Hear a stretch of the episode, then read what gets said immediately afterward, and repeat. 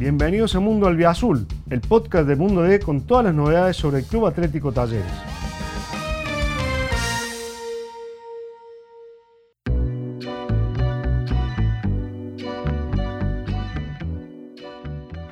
Señoras y señores, bienvenidos a una nueva emisión de Mundo Albiazul, el podcast de la voz del interior y mundo de con todo lo que tenés que saber sobre el Club Atlético Talleres. Mi nombre es Jorge Luna Rieta y le doy la bienvenida nuestro tallerólogo, el señor Hugo García. ¿Cómo estás, Hugo?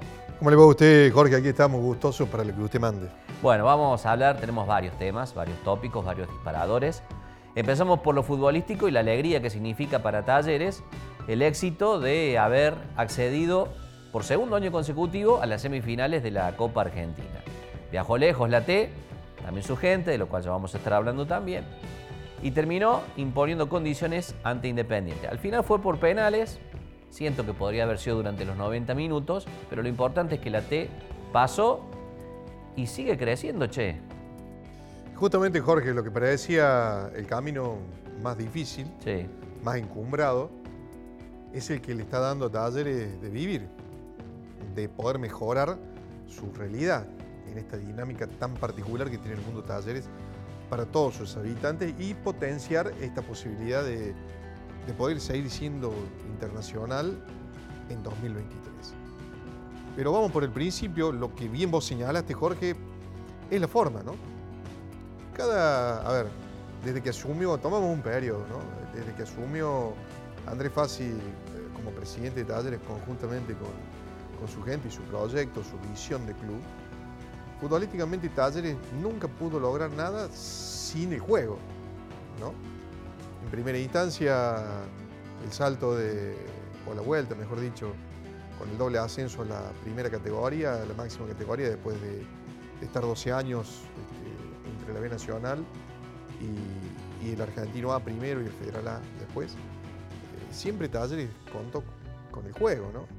con las gestiones de Kudelka para pasar a, a- a mantener la categoría, después de lograr la identificación en el juego, de conseguir eh, aquel quinto puesto en, en- la ex Superliga o la ya desaparecida Superliga, y también en el primer pase a ser un equipo internacional con aquel repechaje que, Talleres terminó jugando en 2019, ¿no? y de ahí para adelante todo, con el Cacique Medina, y ahora, en una situación de crisis, de improvisación, porque no nos olvidemos, Jorge, si uno entra a hurgar, si uno entra a analizar, si uno entra a, a la radiografía de este equipo, es el segundo interinato de Javier Gandolf. Tal cual. ¿sí? Tal cual. Es el segundo interinato y también uno muy, muy productivo. Más allá de que en el primero eh, fue por dos partidos y dos partidos ganados, ahora Talleres estaba jugado, sin ficha, con una situación eh, difícil dentro y fuera de la cancha. Pero bueno, se reinventó. Eh, ¿Qué hizo Gandolfi? ¿Qué cambió con respecto a Caixinha si él era el técnico alterno del entrenador portugués? Bueno, básicamente el manejo de vestuario fue, fue más, di- más, diferente, ¿no? Fue distinto. El jugador de hoy necesita una regla clara, tiene que saber por qué juega, no que vos le expliques, no hace falta explicar, es como un chiste. Si vos lo entendiste, no hace falta que te lo expliquen. Ya cuando te la empiecen a explicar es porque no fuiste claro. En el caso del manejo de vestuario, Javier, Javier Gandolfi tiene el peso de 22 años de, de futbolista, ¿no? Y, y de compartir casi los mismos códigos porque se retiró hace menos de un año y medio. Tácticamente, ¿qué, qué fue lo, lo- lo- lo diferente que Claro, propuso? Retoco? Bueno, en el primer interinato apeló a, a Méndez, que estaba un poco borrado como volante central, y después contó con un Baloyes que empezó a hacerle goles. Es lo mismo que recuperó en, e- en esta historia. Un, un equipo elemental que se armó de atrás hacia adelante. Estoy diciendo quizá a lo mejor una estupidez, alguna obviedad, pero a veces los entrenadores hacen de sus indicaciones una cuestión científica. Y en muchos casos, de muchos deportistas, la instrucción necesita de mayor claridad. Y No para un público Claro.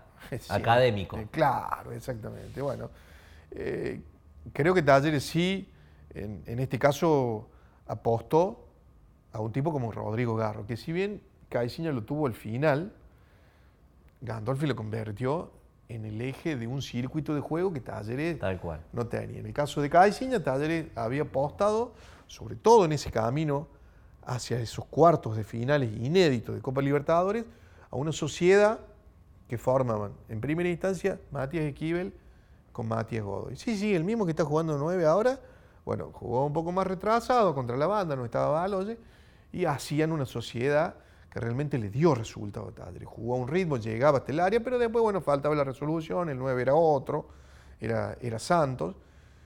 Y a esa sociedad a veces integraba Gastón Benavide, que pasaba muy bien, y que hoy sigue siendo el lateral derecho con, eh, con Gandolfi. Y después había puestos que no estaban definidos, en el caso de- del volante izquierdo, y que Caixinha sí encontró otra respuesta como fue la de, la de Piscini. Tuvo que jugar sin nueve Talleres, no estuvo Santos lesionado, tampoco Romero, improvisó bien Gandolfi. Son cuestiones bastante bravas adentro, porque uno las ve ya cuando están puestas Claro. a consideración del equipo y de la gente y del rival. Talleres tuvo que jugar sin nueve, tuvo que improvisar, primero fue Baloye y después Matías Godoy. Inclusive sin gol del nueve. La Exacto. tarea de los volantes contó con vo- volantes con gol. Con y eso fue un, un dese- un desequilibrio, una ventaja importantísima. Y después limitó muchísimo los espacios, mejoró el vestuario. A ver, ¿le fueron en contra? No, no le fueron en contra a Caixinha. Pero sí hay un taller que se supo construir desde distintos sectores, de los tipos que lo armaron. A ver, ¿cómo llegaron los, 11 jugado- los 15 jugadores a principio de temporada y cómo llegaron los 6 de la intertemporada? Con la misma prioridad, Jorge, que era la Copa Libertadores. Tal cual. Porque ofrece más dinero, por la cotización de los jugadores, por una posible venta. Talleres es un equipo, es un club que en estos años ha logrado vender directamente hacia Europa. Con ese menú vinieron muchos jugadores. Después podemos sacar la cuenta a ver qué cuáles resultaron, cuáles jugaron, cuáles jugaron bien en, Exacto. en- en las distintas competencias y cuáles no. Pero esa prioridad a la hora de jugar el torneo local desapareció. Mm. Primero en la Copa Libertadores y después cuando apareció este salvavidas de la Copa Argentina. Bien. ¿Qué es la prioridad? Nosotros lo fuimos señalando aquí. La gente decía, y es un equipo. No, es el mismo equipo, nada más que la prioridad es distinta. Claro. La prioridad bajó desde la directiva, pasó por el cuerpo técnico y fue ejecutada por los jugadores. Pero que este, iban a menos en el torneo local, en la Copa de la Liga Profesional y en, y en la Liga. No, la prioridad la marcó cuando jugó por Copa y en los partidos contra equipos encumbrados. Claro. Tal cual. Fíjate vos que le ganó a River Exacto. en Copa de la Liga Profesional y en Liga Y Profesional. en Liga Profesional. ¿Lo tomas o lo dejas? Claro. Pero ese es el vestuario que tenía Gandolfi. A partir de ahí, lo que vos estás viendo. Son cosas que no se han visto y Exactamente. que nosotros tratamos de explicar, bueno, tratamos de aproximarnos a lo que la gente por ahí no puede ver y no puede o, le- o- o carece de elementos para poder analizar mucho más allá de la actuación y del resultado. Bueno, eh, estás hablando de lo que es la gestión de Gandolfi. ¿Lo podemos escuchar al técnico de Talleres? ¿De qué, Ah. de- de qué nos vas a hablar? A ver, eh, ¿cuál es el concepto que le da hoy él a esta, a esta levantada de talleres futbolísticas sobre todo, no? Estamos bien. Eh, a ver, el equipo viene en ascenso y lo viene demostrando. Primero en las prácticas y después lo lleva a cabo en, en los partidos. Eh, entonces estamos contentos, felices, pero no nos, no nos detenemos.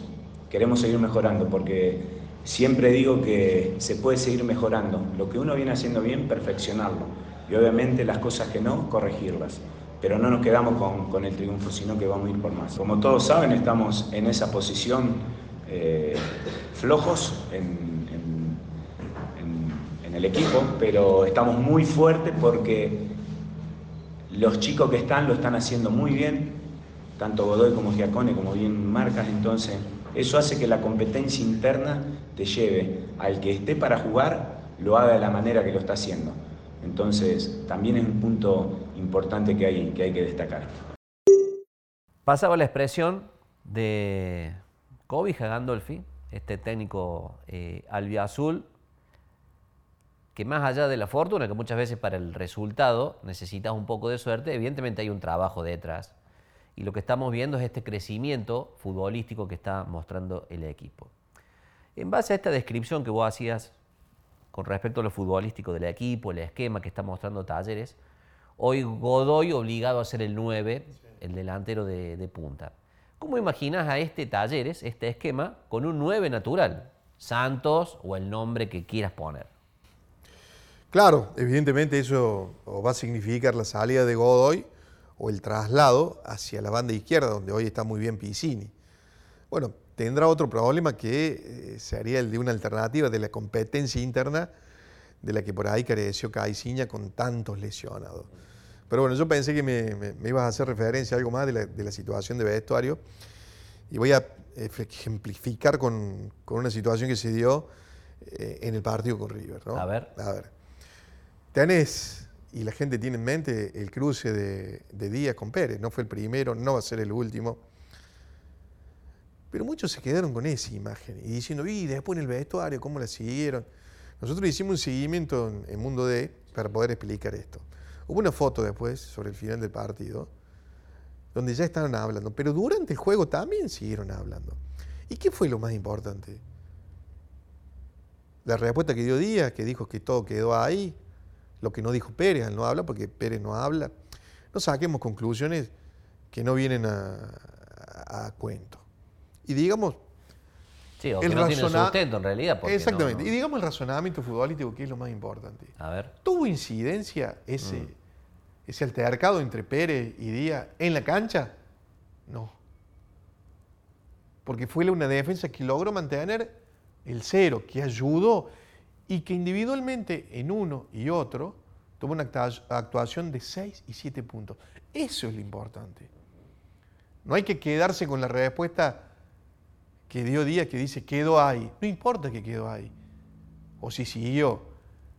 La respuesta en la cancha es lo más importante y es lo que te habla de que el objetivo siguió siendo el equipo y no la cuestión individual. Totalmente que seguramente debe haber sido tratada puertas adentro y que va a ser tratada.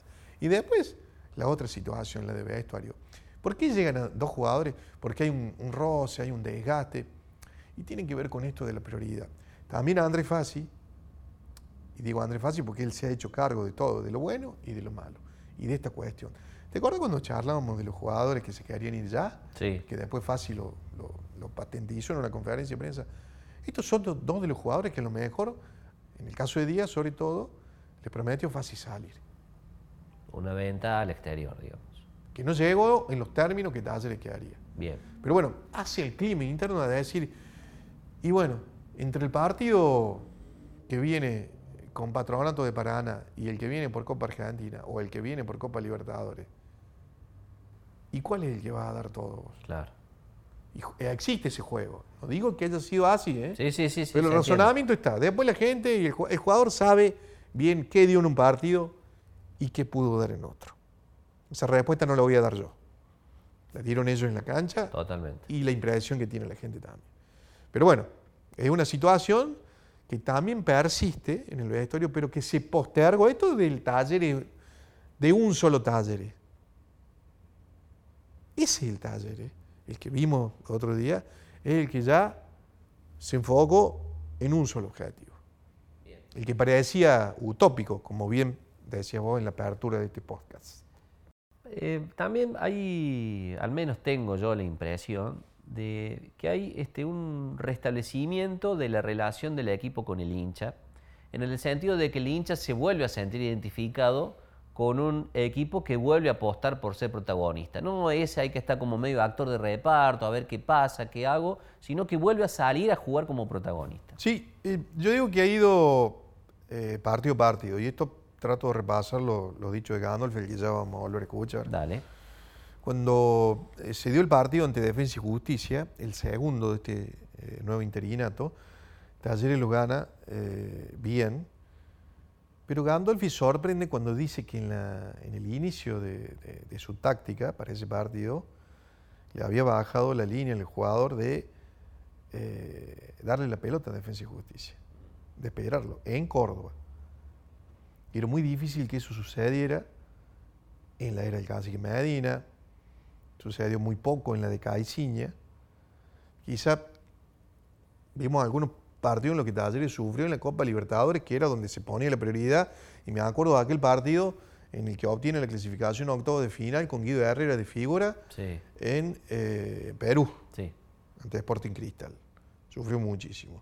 Era muy difícil verlo, Talleres, pero bueno, fue partido a partido, momento a momento. Ahora quizá Gandolfi puede proponer un Talleres mucho más agresivo, mucho más sostenido, como lo escuchamos recién.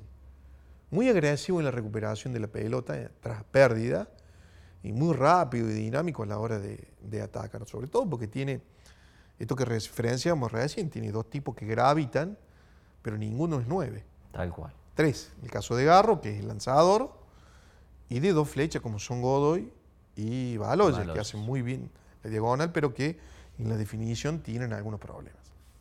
Bien, bueno, lo escuchamos a Gandolfi, ¿te parece? A ver qué dice de la expectativa personal, cómo va creciendo ese entrenador interino pensando en la decisión que va a tomar Fasi en diciembre.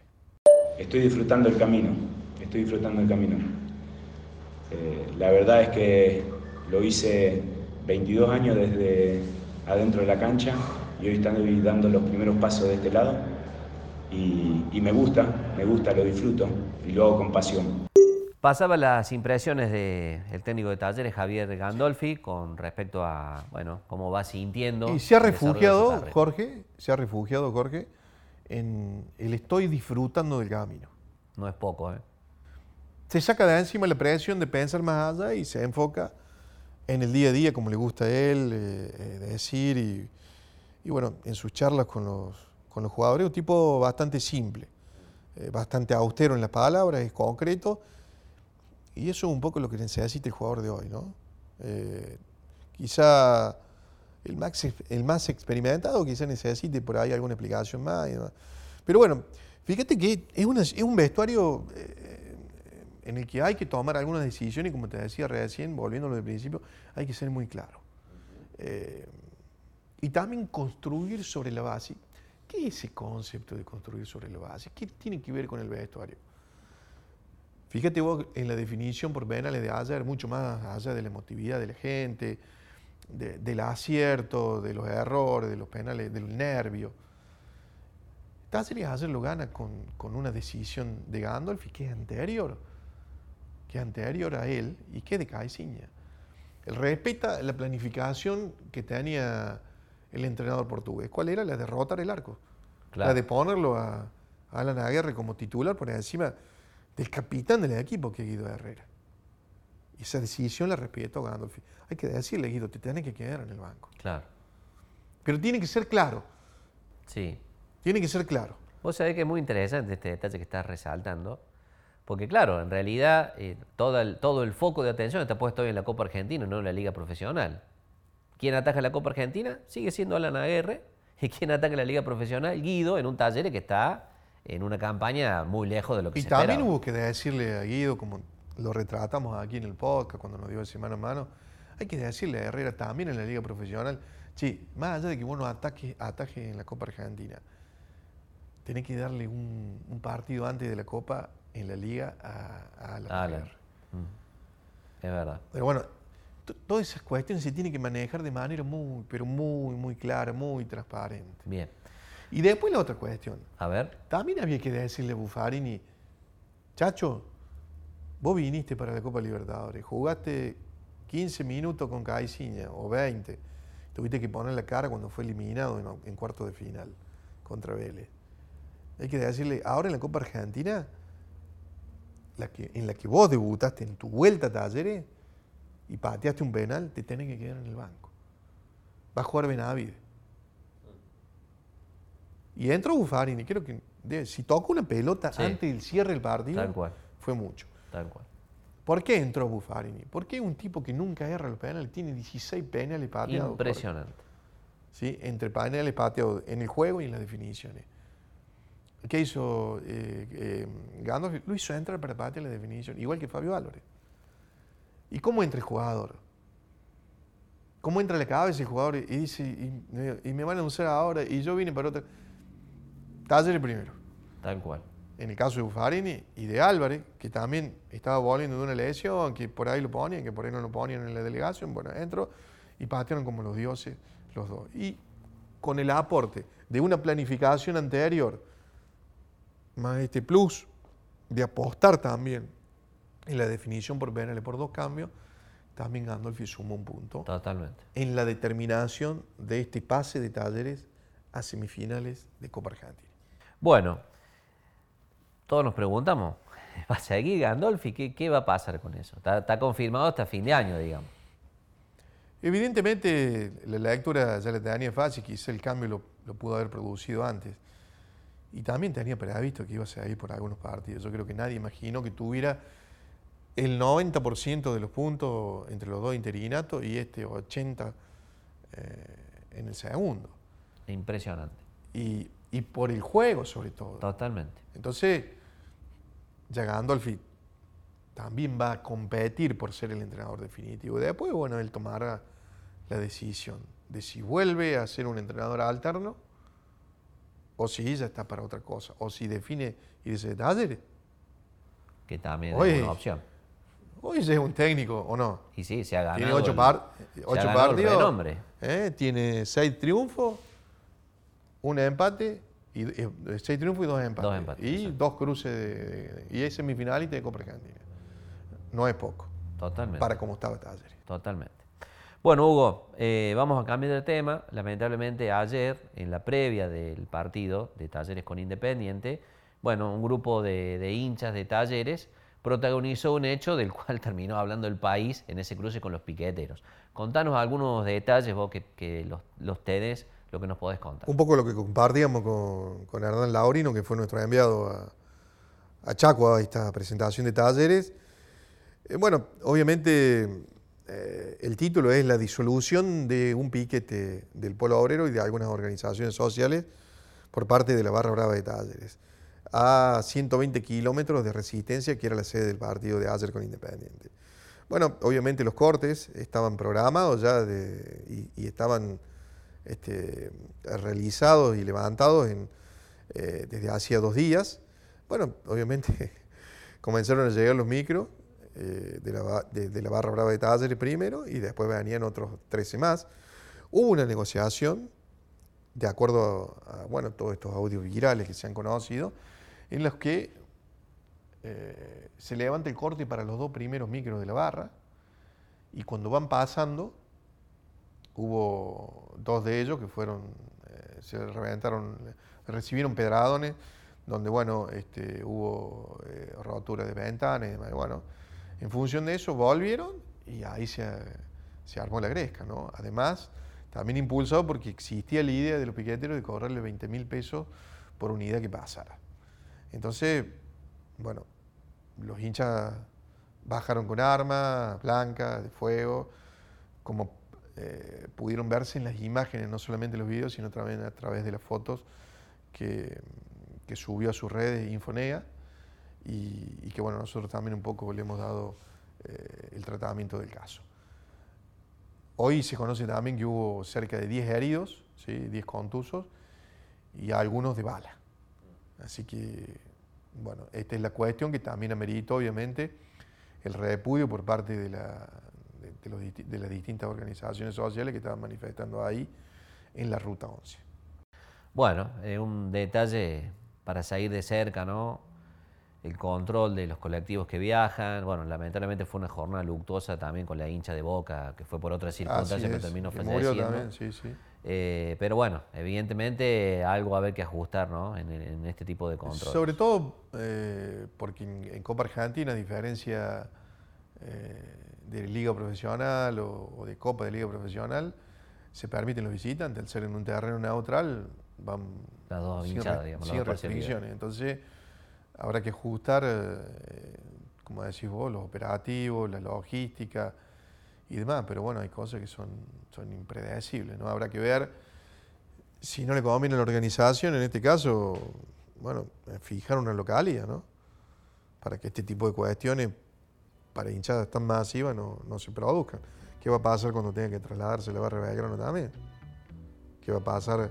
O qué pasó también, con en este caso, con el traslado de la barra brava de, instituto. Eh, la de Racing, digamos. Sí, sí, sí. sí son cuestiones a revisar, ¿no? Se ha dado un fenómeno muy, muy grande este año con el fútbol de Córdoba, los hinchas de Córdoba. Esto apuntarlo por, la, por suerte las grandes campañas que todos han estado realizando, cada uno con lo suyo, pero generando eh, masivos acompañamientos que obviamente lo tendrá Talleres cuando juegue las semifinales. A ver, eh, yo decía recién lo de la cuestión de la barra brava de Belgrano. Ya hubo un episodio en lo que, bueno, la fracción de, Roberto Ponzo, que fue eh, baleado, eh, no pudo ingresar en el partido anterior de Copa Argentina, en San Luis. Tal cual.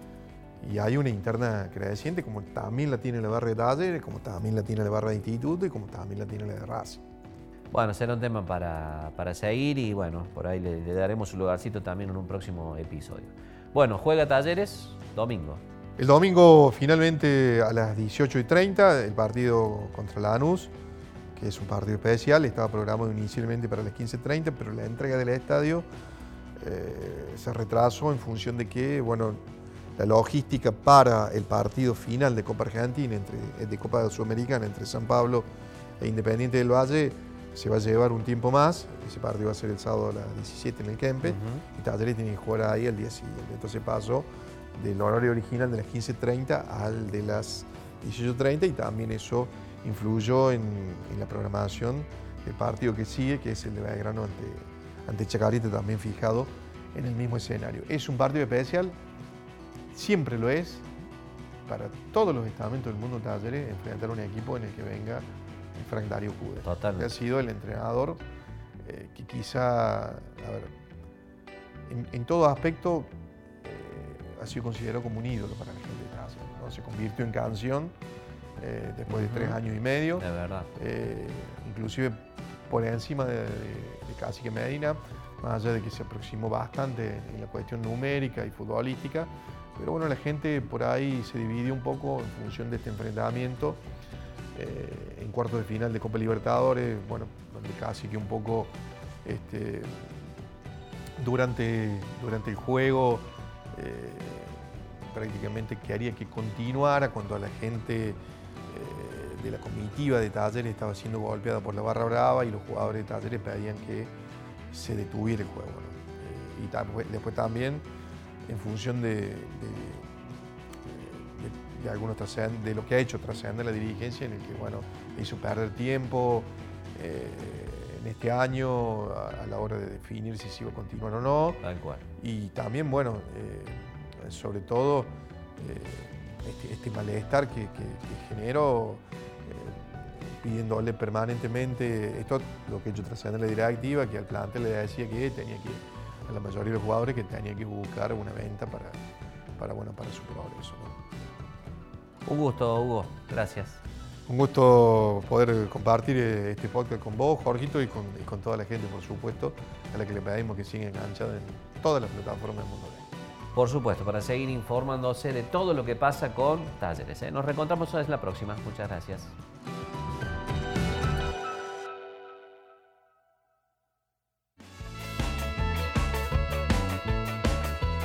Gracias por escuchar este episodio. Te invitamos a visitar mundod.com.ar para estar al día con todas las noticias sobre el albiazul. Nos encontramos de nuevo la semana que viene.